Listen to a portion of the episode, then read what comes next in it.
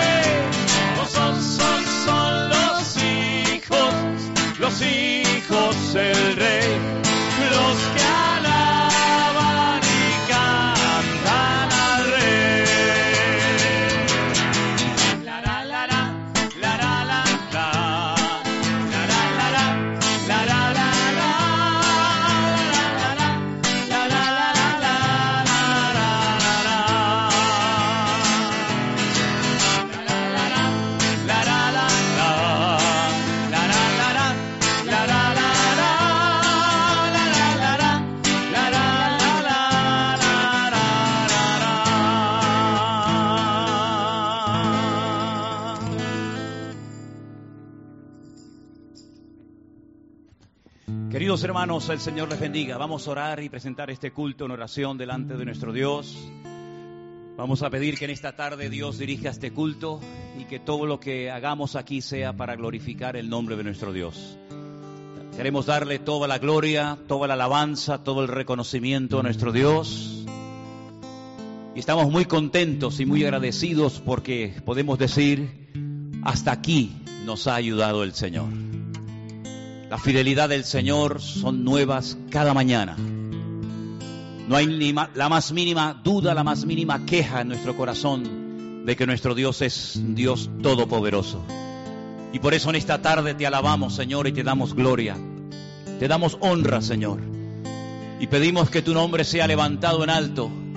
En este domingo en el que estamos recordando de una manera especial tu resurrección, pedimos, Dios mío, que tú bendigas a tu iglesia que tú bendigas a tu amada iglesia sobre la faz de la tierra y que en todo lugar donde haya un hijo de Dios conectado viendo este culto, haya bendición y vida eterna. Recibe toda la gloria en el nombre precioso de Jesús. Les invito, queridos hermanos y amigos, a cantar una vez más esta hermosa alabanza, todos juntos ahí en sus hogares. Muchos de ustedes la conocen, Otros tal vez es la primera vez que la oyen, pero yo les pediría a todos se junten en sus hogares con sus esposas, sus maridos, sus hijos y cantemos, cantemos al Señor con toda la alegría de nuestros corazones. Ahora los hijos cantan, cantan al rey. Fuerte. Ahora los hijos cantan, cantan al rey.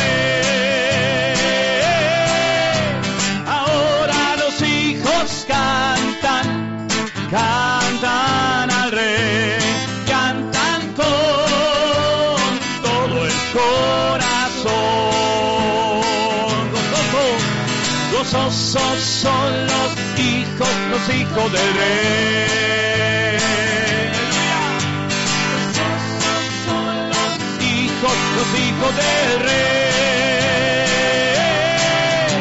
Gozosos son los hijos, los hijos del rey, los que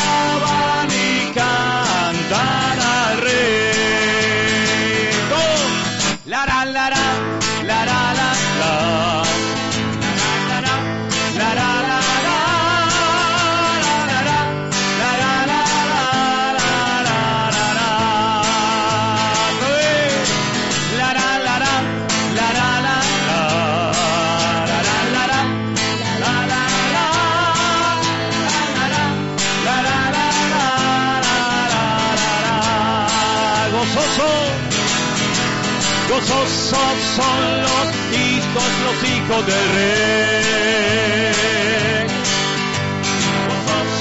Son los hijos, los hijos del rey. Gozosos son los hijos, los hijos del rey. Los que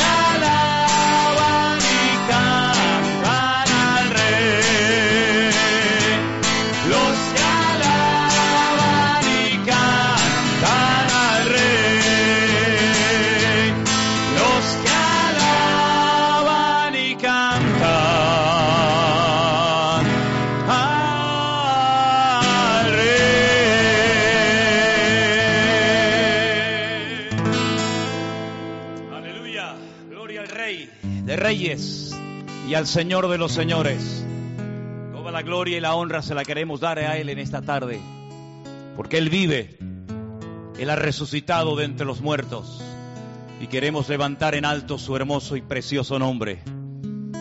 Pido a todos los hijos e hijas de Dios que en todos los lugares de la tierra, en todas las naciones donde está llegando este culto, alaben al Señor, diciéndolos, diciéndonos todos juntos en alta voz, Él vive, Él vive, Cristo vive. Aleluya.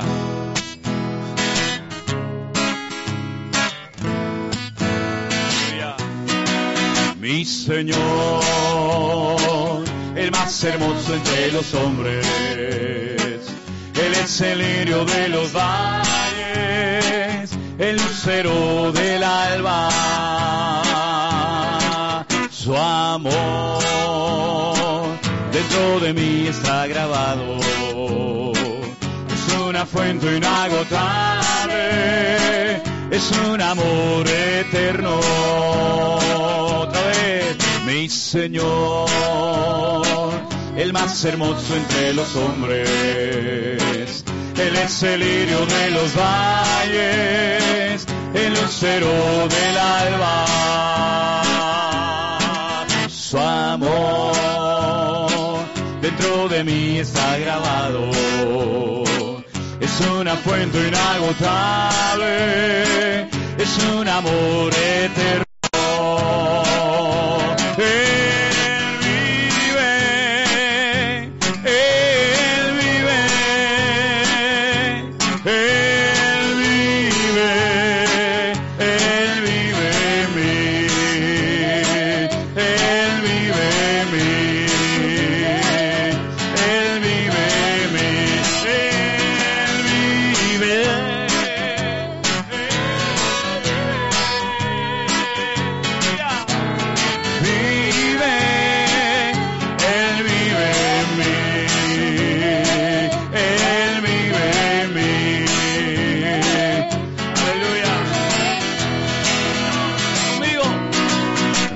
Señor, el más hermoso entre los hombres. Él es el lirio de los valles, el lucero del alba. Su amor dentro de mí está grabado. Es una fuente inagotable, es un amor eterno.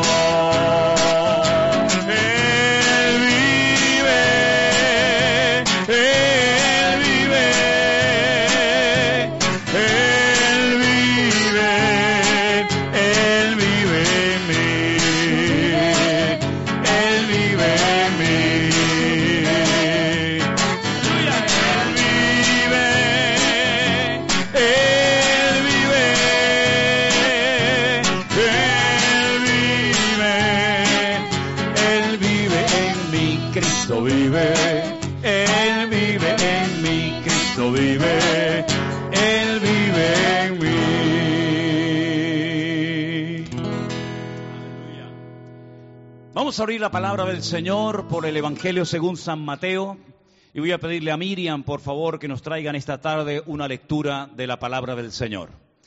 El Evangelio según San Mateo, ella les dirá ahora desde dónde hasta dónde va a estar leyendo. Buenas tardes, hermanos, desde, desde sus casas. Vamos a estar leyendo Mateo 28, del 1 al 10. Pasado el día de reposo, al amanecer del primer día de la semana, vinieron María Magdalena, y la otra María a ver el sepulcro. Y hubo un gran terremoto, porque un ángel del Señor, descendiendo del cielo y llegando, removió la piedra y se sentó sobre ella.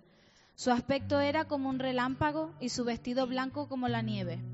Y de miedo de él, los guardas temblaron y se quedaron como muertos.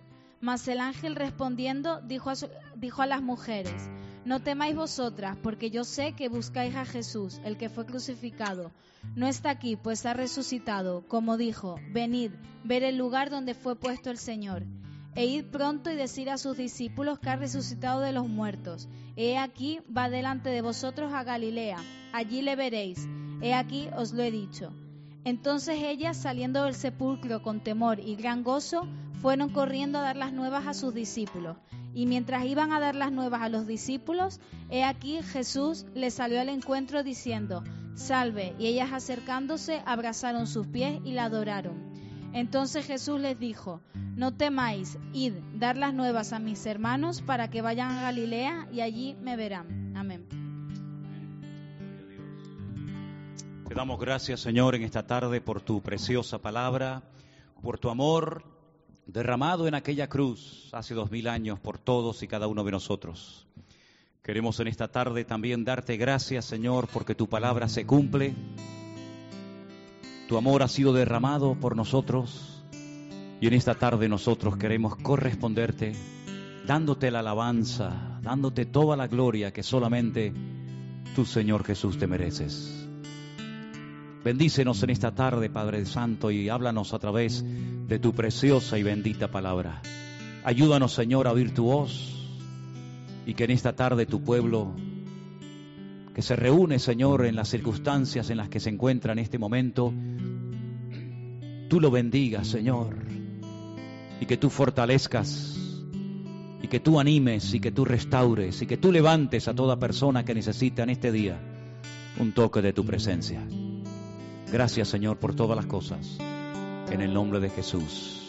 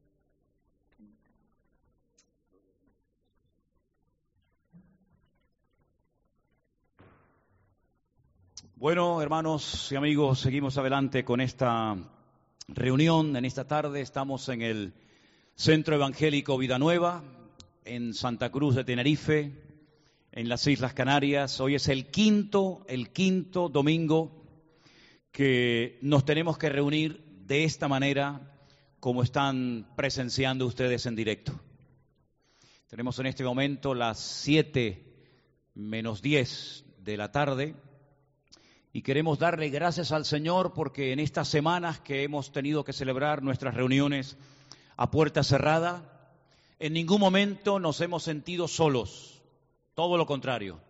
Sabemos que aunque nosotros no vemos a nadie, sino simplemente estamos aquí como siempre Elena y mi hija Miriam, sabemos que ahí hay cientos y miles de hermanos que nos están viendo, que nos están apoyando, que están orando por nosotros, como nosotros también quiero que sepáis que lo estamos haciendo por ustedes.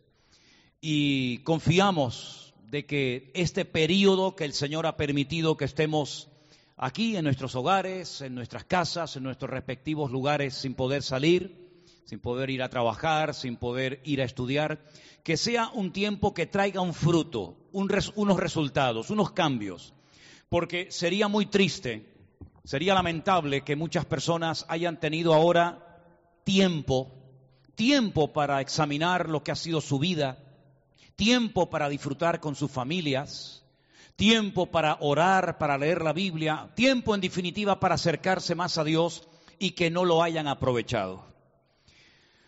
Dice el gobierno español que mañana lunes algunos trabajadores podrán ir a sus respectivos trabajos pero me da exactamente igual si van unos pocos o van todos.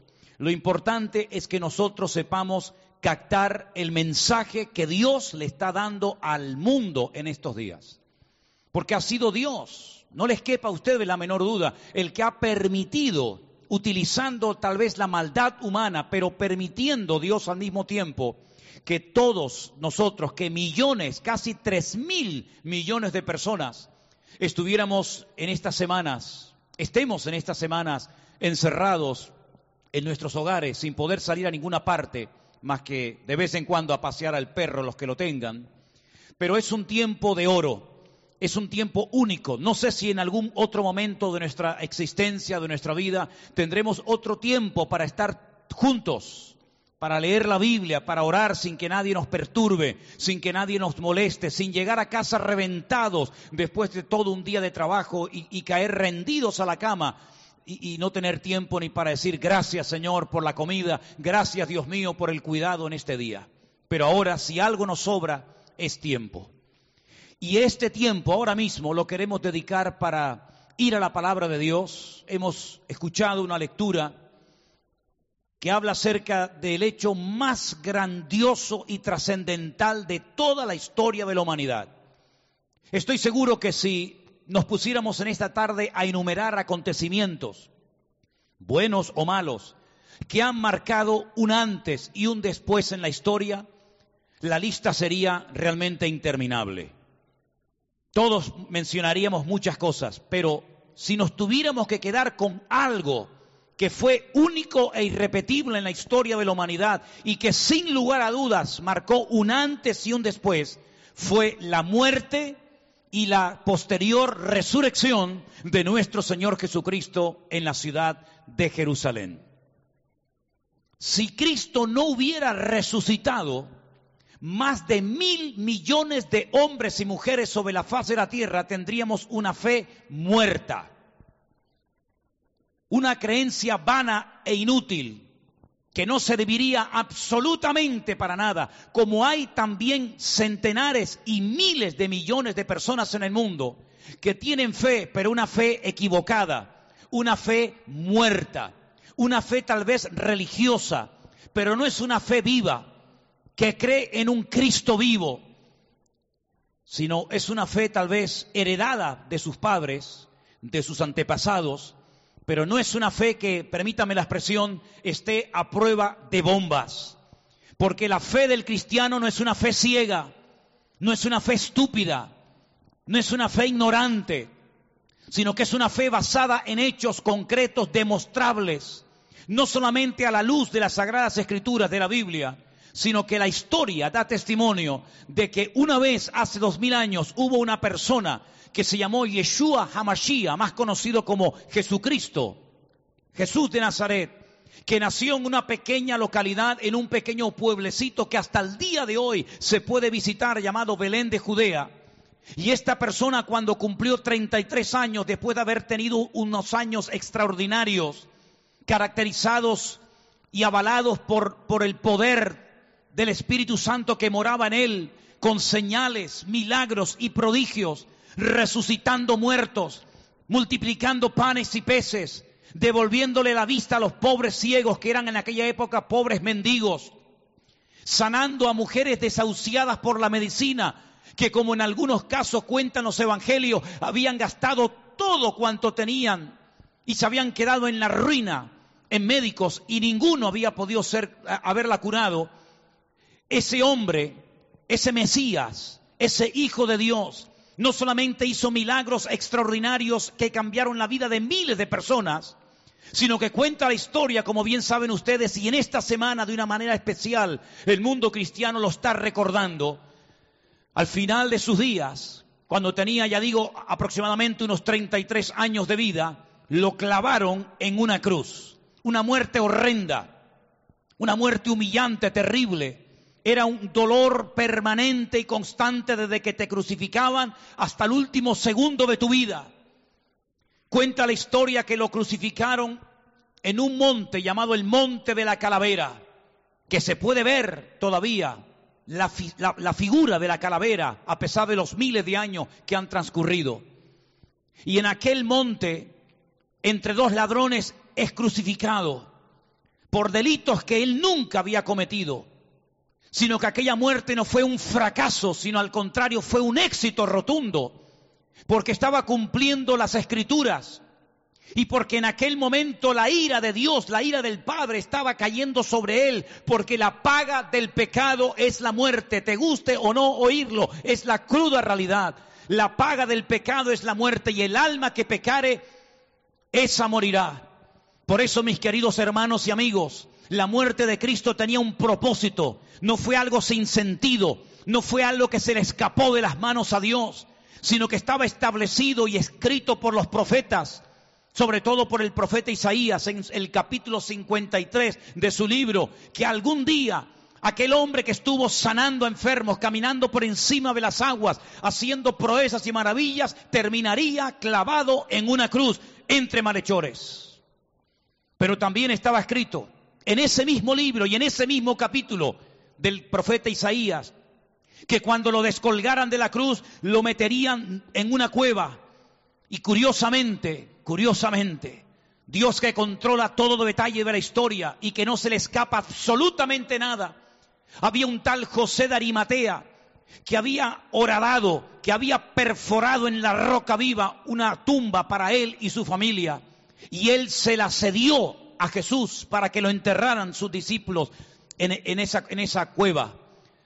72 horas estuvo allí metido. Pero uno de los salmos que ahora leeremos a continuación dice que él no experimentaría corrupción. Y hay centenares de textos bíblicos que se cumplieron en aquella última semana de vida de nuestro Señor Jesucristo. Pero queridos hermanos y amigos, los romanos, pensando que a lo mejor resucitaría o que sus discípulos vinieran de noche y robaran el cuerpo y al final, como decimos en estas tierras, viniera a ser el remedio peor que la enfermedad, decidieron poner un precinto romano y una guardia romana bajo la orden de Poncio Pilato de que nadie se atreviera a acercarse a ese sepulcro. Tomaron todas las medidas para cuidar un muerto. Romanos, armados hasta los dientes, un precinto romano, una roca que cerraba herméticamente la puerta del sepulcro, es decir, humanamente hablando, todo aquello que había empezado tan bonito, con aquel nacimiento milagroso a través de María, con aquella visita tremenda de aquellos magos de Oriente que vinieron cargados con oro, incienso y mirra, aquellos milagros, aquellas predicaciones, aquellos estudios bíblicos tremendos, todo terminó para algunos en una auténtica tragedia, otra desilusión más. Y ahí seguía el imperio de la muerte, y ahí seguían los romanos, y ahí seguían todas las personas que lo odiaban, saltando de alegría.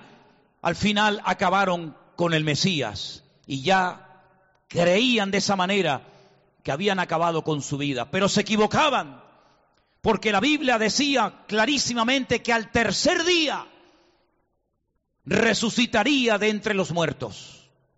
Y hemos leído en esta tarde, y lo podéis leer en Mateo, en Marcos, en Lucas y en Juan, que el Señor Jesucristo resucitó. Y hubieron muchísimas personas que lo vieron y que terminaron dando su vida y todos coincidían en una cosa, él vive, Él vive, Él ha resucitado. Si no fueron capaces algunos de ellos, como por ejemplo Pedro que le negó, y la mayoría de sus discípulos que salieron corriendo espavoridos, muertos de miedo, si no fueron si no fueron valientes y atrevidos para defenderlo cuando lo veían y estaba con ellos, imagínense dar la vida y ser torturados hasta la muerte por defender a un cadáver.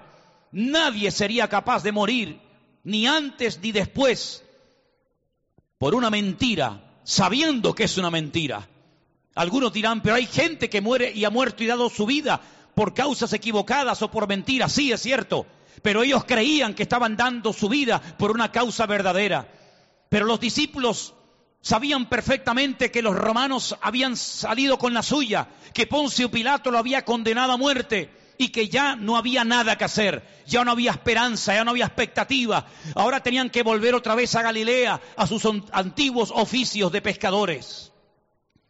Pero queridos hermanos, hoy domingo de resurrección, centenares, millones de cristianos sobre la faz de la tierra estamos recordando que nuestro Señor Jesucristo está vivo. Él ha resucitado de entre los muertos. Las canciones que hemos cantado esta tarde no se las hemos cantado a un Dios muerto. Nuestra fe no es una fe equivocada, una fe falsa. Nuestro mensaje no es falso. Id por todo el mundo y predicaba el Evangelio. ¿Qué es Evangelio? La buena nueva, la buena noticia de que Él murió por, por nuestros pecados y resucitó al tercer día. Si Él no resucitó, ¿qué mensaje le vamos a dar a, a las naciones? ¿Qué mensaje le vamos a transmitir al hombre si Él está muerto? Entonces, ¿a quién oramos? Si nuestros pecados no han sido perdonados porque Él no resucitó, somos la gente más miserable y desgraciada de la faz de la tierra. El día que decidimos de mayor, de adultos, bautizarnos, ¿para qué lo hicimos? Por un muerto. La fe que tenemos, que nos mantiene firmes hoy en día, Fe que nos permite estar por encima del desánimo, por encima del emocionalismo, por encima de las críticas y calumnias y persecuciones. ¿De qué sirve si Él no ha resucitado?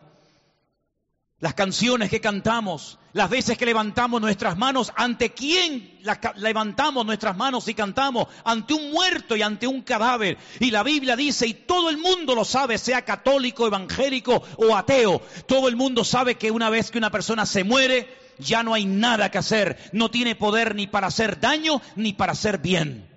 Aunque lamentablemente hay algunas personas que siguen buscando entre los muertos respuestas, pero no van a obtener ninguna respuesta. En todo caso le responderían los demonios para tenerlos atados y confundidos. Pero cuando una persona in- invoca a un muerto, ese muerto nunca más volverá a comunicarse con los seres vivos que quedaron en esta tierra. ¿Por qué? Porque está muerto y se acabó. Pero con el Señor Jesucristo no pasó eso. Dice la Biblia que muy temprano a la mañana fueron unas mujeres al sepulcro y vieron la piedra movida. Se asustaron. Tal vez pensaron que alguien había robado el cuerpo, que habían profanado la tumba, pero nada que ver. Un ángel le dijeron, no busques entre los muertos al que vive, porque ha resucitado. Quiero que leamos algunos versículos en esta tarde. El primero de ellos será en Segunda de Timoteo, capítulo 4, versículos 7 y 8. Prestemos atención a estos textos que se van a leer en el día de hoy.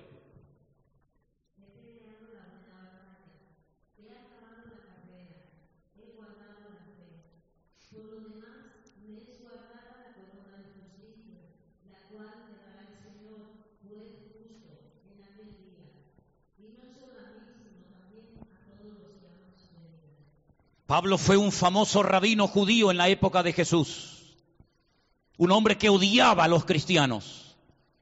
No le entraba en la cabeza que personas de religión, de raza judía, fueran capaces de renunciar a la fe de sus padres para seguir a un loco, según él creía, a un fanático, a un impostor. Y por eso dice la Biblia que él le pidió autoridad, le pidió cartas a los religiosos de su época en la ciudad santa de Jerusalén para ir hasta Damasco, capital de Siria, a traer a los hombres y mujeres de este camino, de esta enseñanza rara y extraña, para obligarlos y para forzarlos a negar la fe en Jesucristo en aquellos días. Y dice la Biblia que con este odio, con este resentimiento, dice que él incluso le guardó las ropas, les cuidó las ropas a las personas que mataban a pedradas a uno de los diáconos de la iglesia primitiva, a Esteban. Pero dice la Biblia que envuelto en este odio, en esta sin razón, camino hacia Damasco, cae al suelo y queda totalmente ciego. Y la Biblia nos enseña que este hombre, desde el suelo, oye una voz que le dice, Saulo, Saulo, ¿por qué me persigues? Dura cosa te es dar coces contra el aguijón. Inmediatamente este hombre, después de oír esa voz, pregunta y le dice, ¿quién eres, Señor? Y la voz le dice, yo soy Jesús, Yeshua, a quien tú persigues.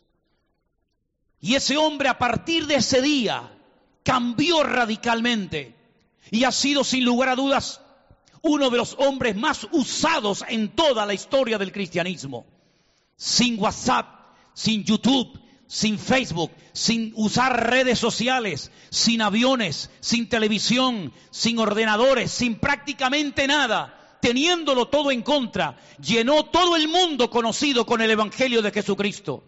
¿Qué fue lo que transformó a este fanático religioso, a este hombre que odiaba a los mesiánicos, a los cristianos de aquella época?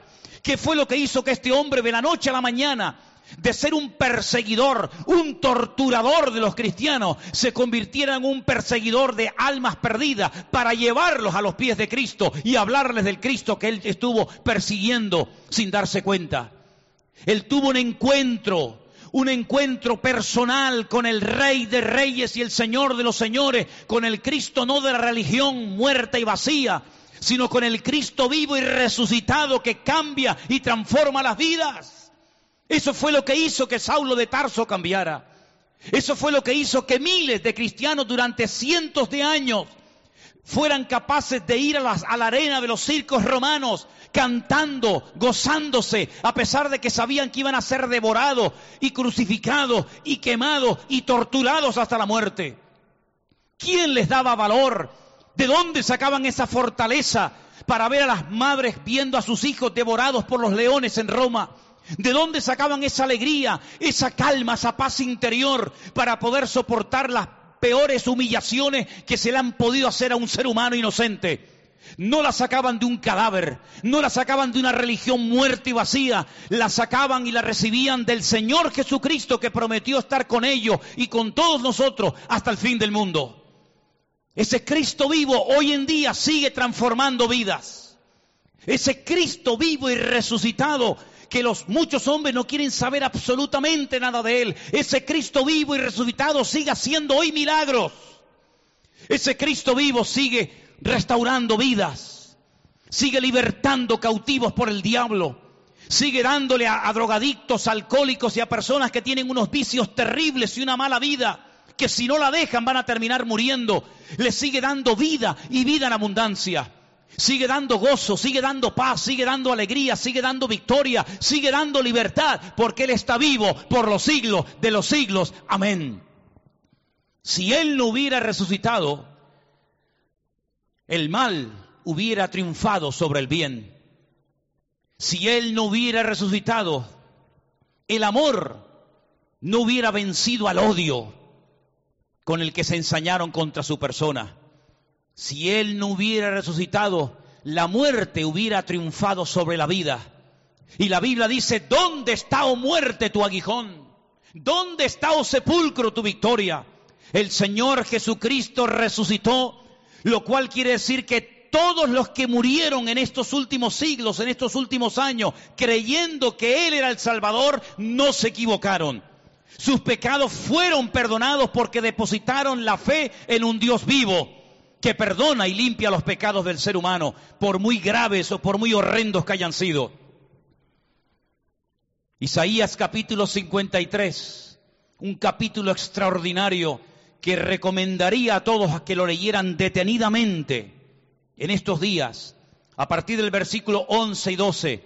Escuchen este versículo tan interesante.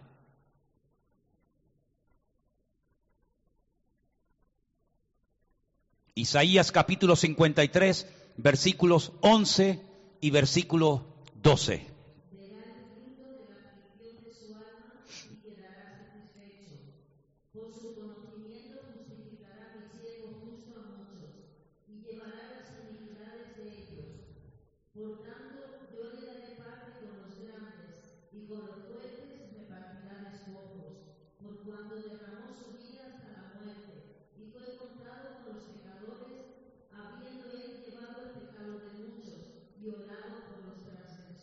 Parece una contradicción lo que el profeta Isaías, inspirado por Dios, está revelando, está escribiendo en este texto. 800 años antes de estos acontecimientos, Isaías recibe una revelación tremenda, donde él describe al pie de la letra los sufrimientos, las torturas y las humillaciones por las que pasaría el Señor. Y parece una contradicción que él diga que derramará su vida hasta la muerte y a continuación diga, y verá el fruto de su aflicción y quedará satisfecho. Vamos a ver, si muere, ¿cómo va a ver el fruto de su aflicción? Si murió y los gusanos, los bichos se lo terminaron comiendo, no pudo ver nada, no pudo ver nada ni bueno ni malo si no existe resurrección. Pero la Biblia dice que el Señor Jesucristo moriría conforme a las escrituras. Y aquí tenéis una de ellas. Pero también dice la Biblia que al tercer día resucitaría. Y por eso Él resucitó y por eso Él quedó satisfecho y se dio cuenta de que aquella corona de espinas que pusieron sobre su cabeza, aquellos latigazos que le dieron terribles con aquel látigo que le arrancaba la piel a pedazos de la gente que sufrían ese martirio, aquellas horas clavado en aquella cruz, aquella agonía, aquellas traiciones, aquellos escupitinajos, aquellas bofetadas, todo lo que le hicieron al Señor no fue en vano. Todo estaba escrito. Él le dijo al Padre en el huerto de Hexemaní, Padre, pasa de mí esta copa, más no se haga mi voluntad, sino la tuya. Él no fue a la cruz amargado y quejándose y protestando, sino que él lo que quería siempre fue así, agradar al Padre y hacer su voluntad y someterse a ella. Él sabía perfectamente que Pedro le negaría. Él sabía perfectamente que por 30 piezas de plata uno de sus discípulos le vendería. Él sabía perfectamente que todos los discípulos saldrían corriendo menos Juan, que estuvo allí al pie de la cruz hasta el momento de su muerte. Él sabía perfectamente que Poncio Pilato no movería ni un dedo a su favor, aunque sabía que era inocente y se lavaría las manos.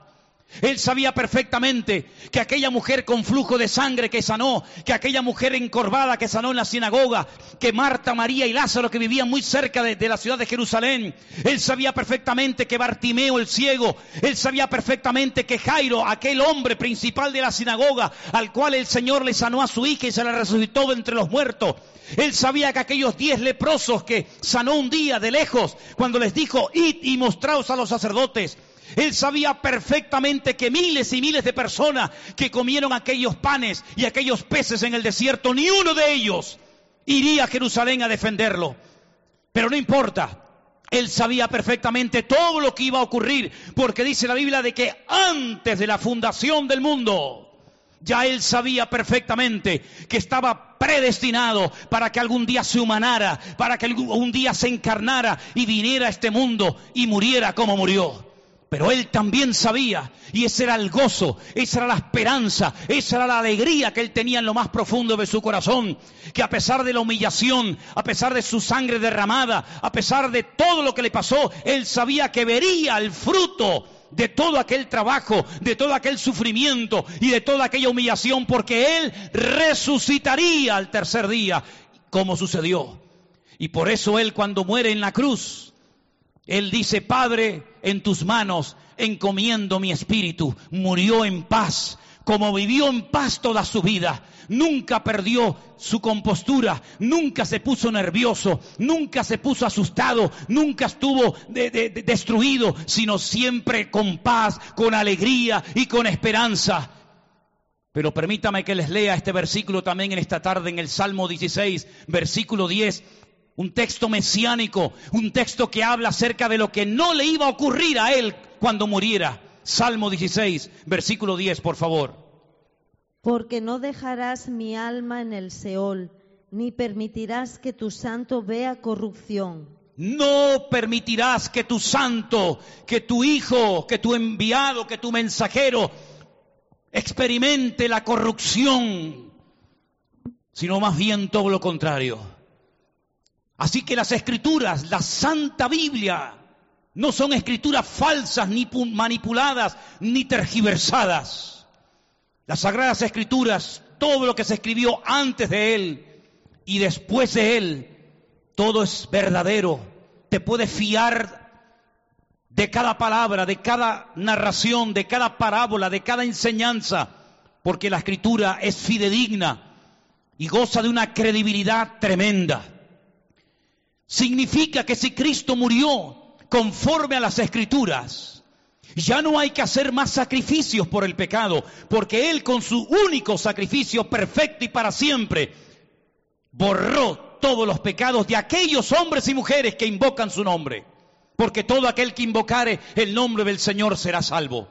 Eso significa que Satanás, el enemigo de la raza humana, ese enemigo terrible que se le llama diablo, Satanás, padre de mentira, serpiente antigua, Belzebú, dragón, etcétera, etcétera, está vencido, ha sido derrotado por Cristo.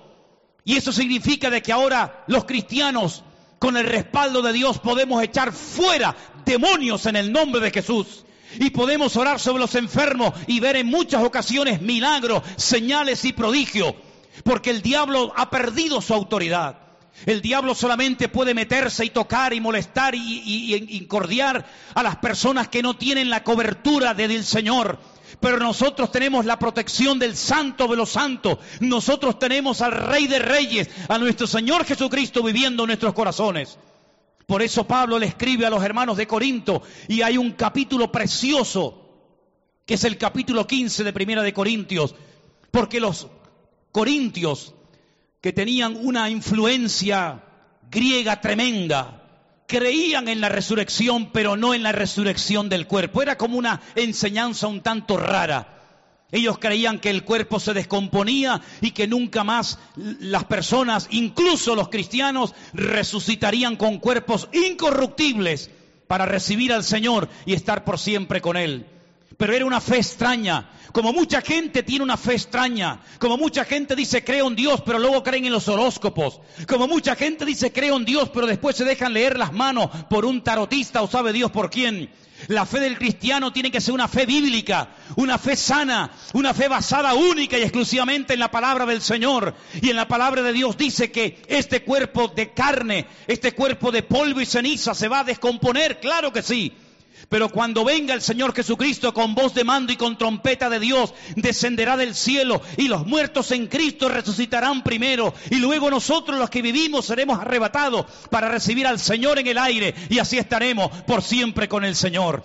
Eso significa de que tendremos cuerpos nuevos, cuerpos glorificados, cuerpos que no van a ser limitados ni por el espacio ni por el tiempo, el mismo cuerpo que recibió Jesús después de la resurrección que era capaz de atravesar paredes, que era capaz de entrar en habitaciones y enseñar sus heridas cicatrizadas a sus discípulos sin necesidad de tocar la puerta. Esos son los cuerpos nuevos, transformados y glorificados. Esa metamorfosis que se ha de producir en todo hijo y en toda hija de Dios. Es como de gusano a mariposa. Lo que era no tiene nada que ver con lo que será. Pues exactamente igual lo que seremos cuando estemos con el Señor no tendrá absolutamente nada que ver con lo que somos hoy en día. Ya no habrá llanto, ya no habrá tristeza, ya no habrá dolor, ya no habrá enfermedades. El ciego podrá ver, el cojo podrá correr, el mudo podrá hablar. ¿Y por qué? Porque las promesas del Señor se van a cumplir todas, porque la resurrección de Cristo abre la puerta a un mundo de victoria, la resurrección de Cristo marca un antes y un después. Y yo te pregunto a ti que me escuchas y me ves en esta tarde, mi querido amigo y mi hermana, ¿no estás escuchando este culto aquí en una isla pequeña perdida en el Océano Atlántico por casualidad? Dios de una manera u otra, a través de un amigo, a través del padre, de la madre, o sabe Dios de quién, te ha guiado para que hoy, en esta tarde, a esta hora, ahí en tu casa, estés escuchando la palabra de Dios.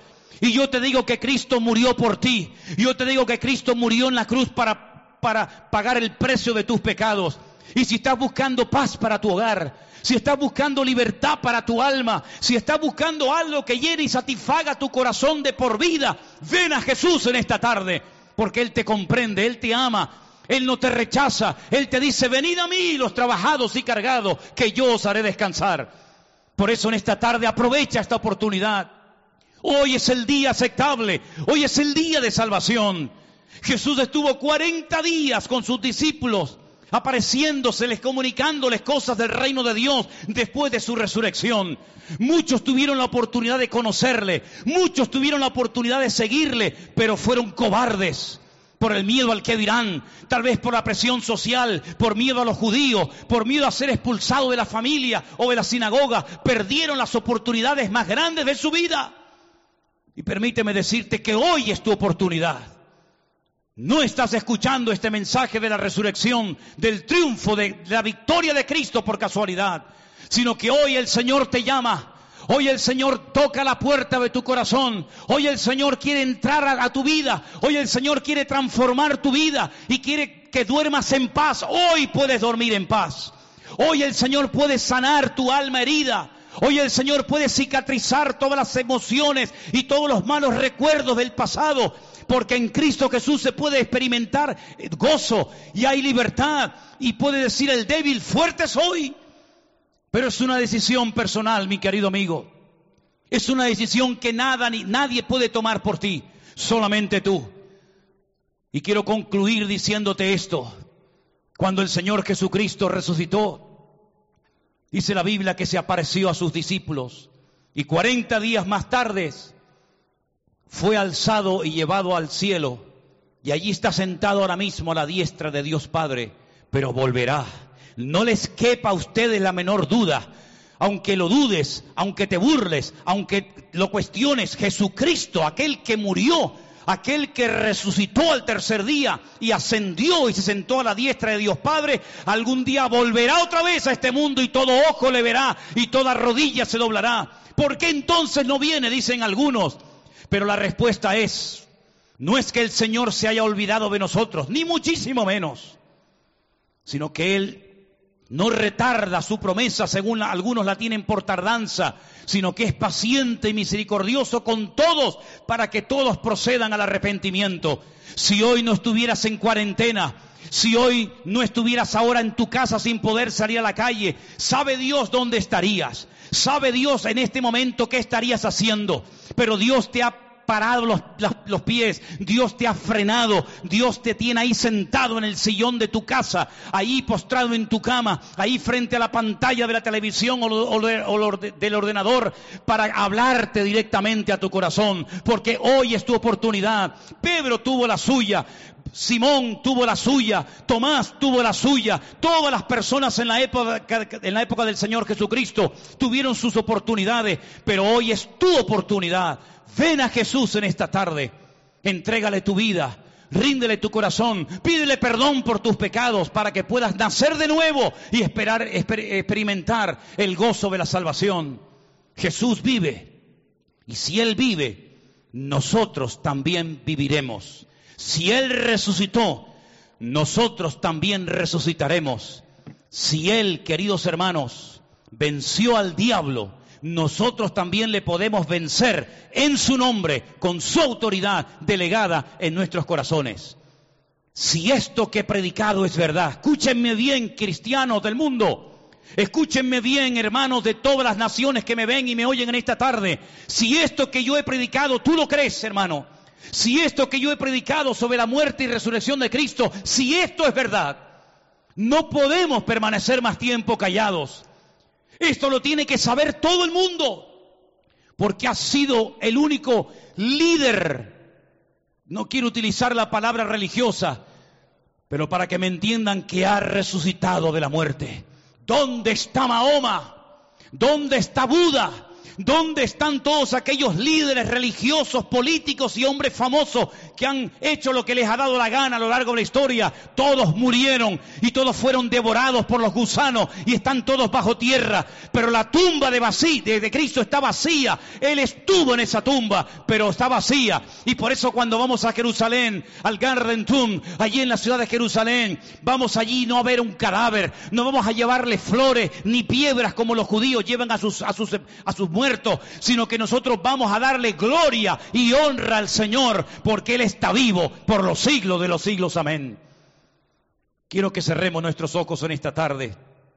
Y si hay alguien en casa, si hay alguien en este momento que ha escuchado esta palabra y le quieres pedir perdón a Dios por tus pecados, hazlo ahora.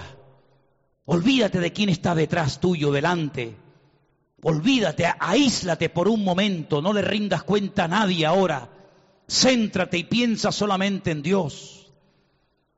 Él te ha estado hablando, Él te ha estado cuidando desde el vientre de tu madre y ha permitido que llegaras hasta aquí hoy, hasta este momento raro y extraño de la, de la humanidad en la que estamos ahora. Pero Él quería que tú hoy le entregaras tu vida. Así que si es así, Pídele perdón a Dios con tus propias palabras. Dile, Señor, yo me, arrepiento. Yo te pido perdón por todos los pecados que he cometido a lo largo de mi vida. Tal vez te han hecho daño, tal vez te han herido, tal vez te han humillado, pero ahora es, no es el momento de recordar eso. Ahora es el momento de decir, yo te quiero aceptar. Yo te quiero recibir en mi corazón como mi Señor, como el Salvador de mi alma, de mi vida.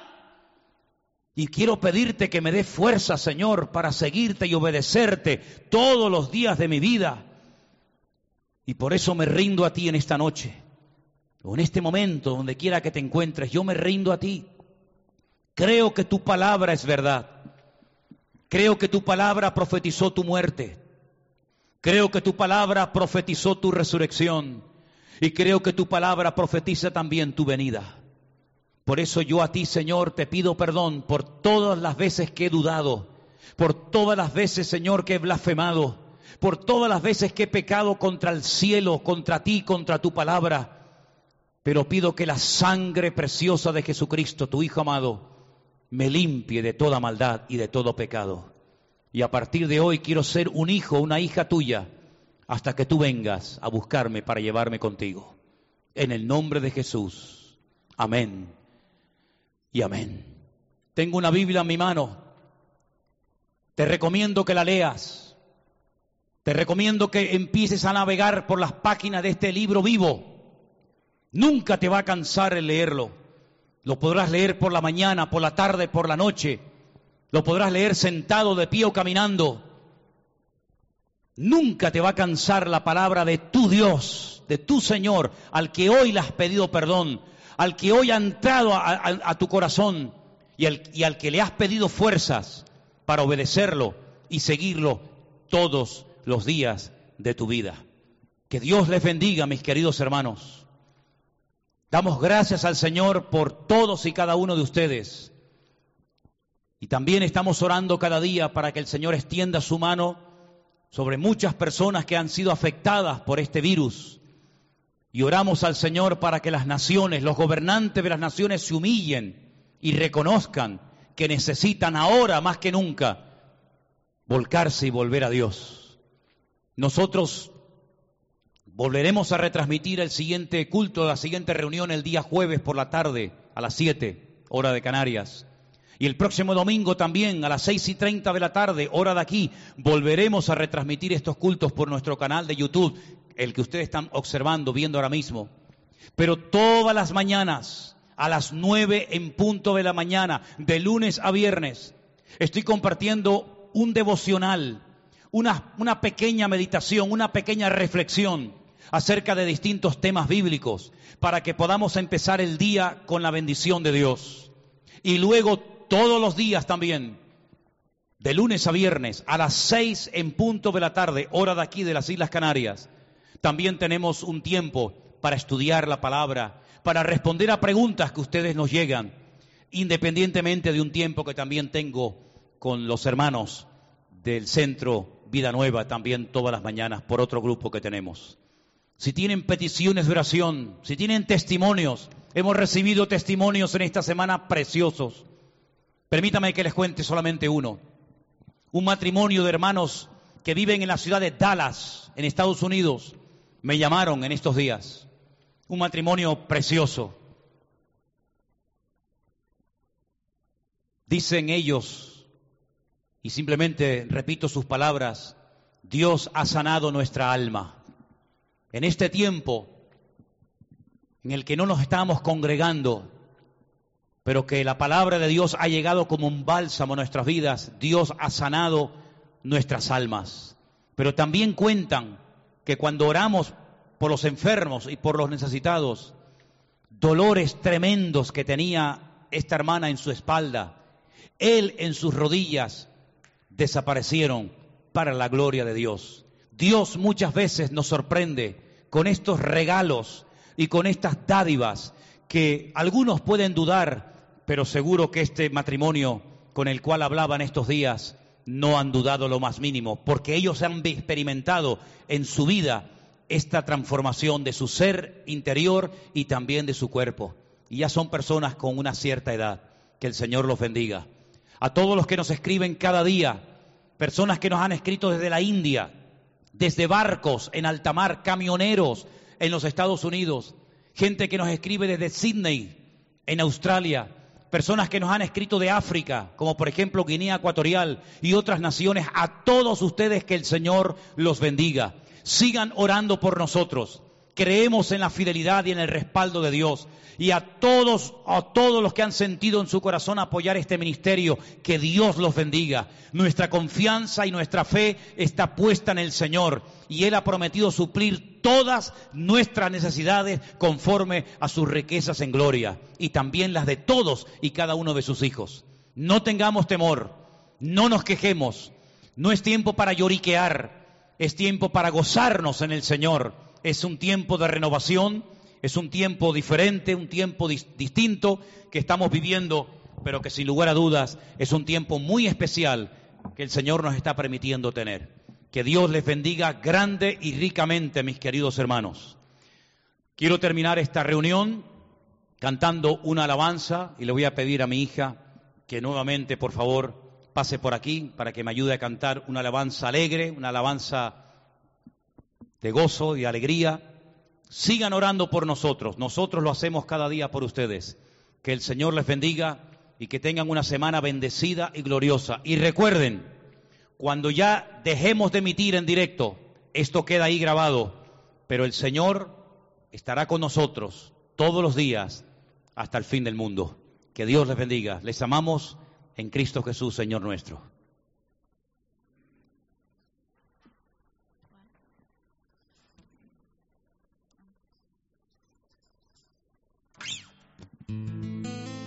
Si está contento, cante con nosotros esta alabanza y gócese con nosotros porque ahora tenemos el gozo del Señor, que es nuestra fortaleza.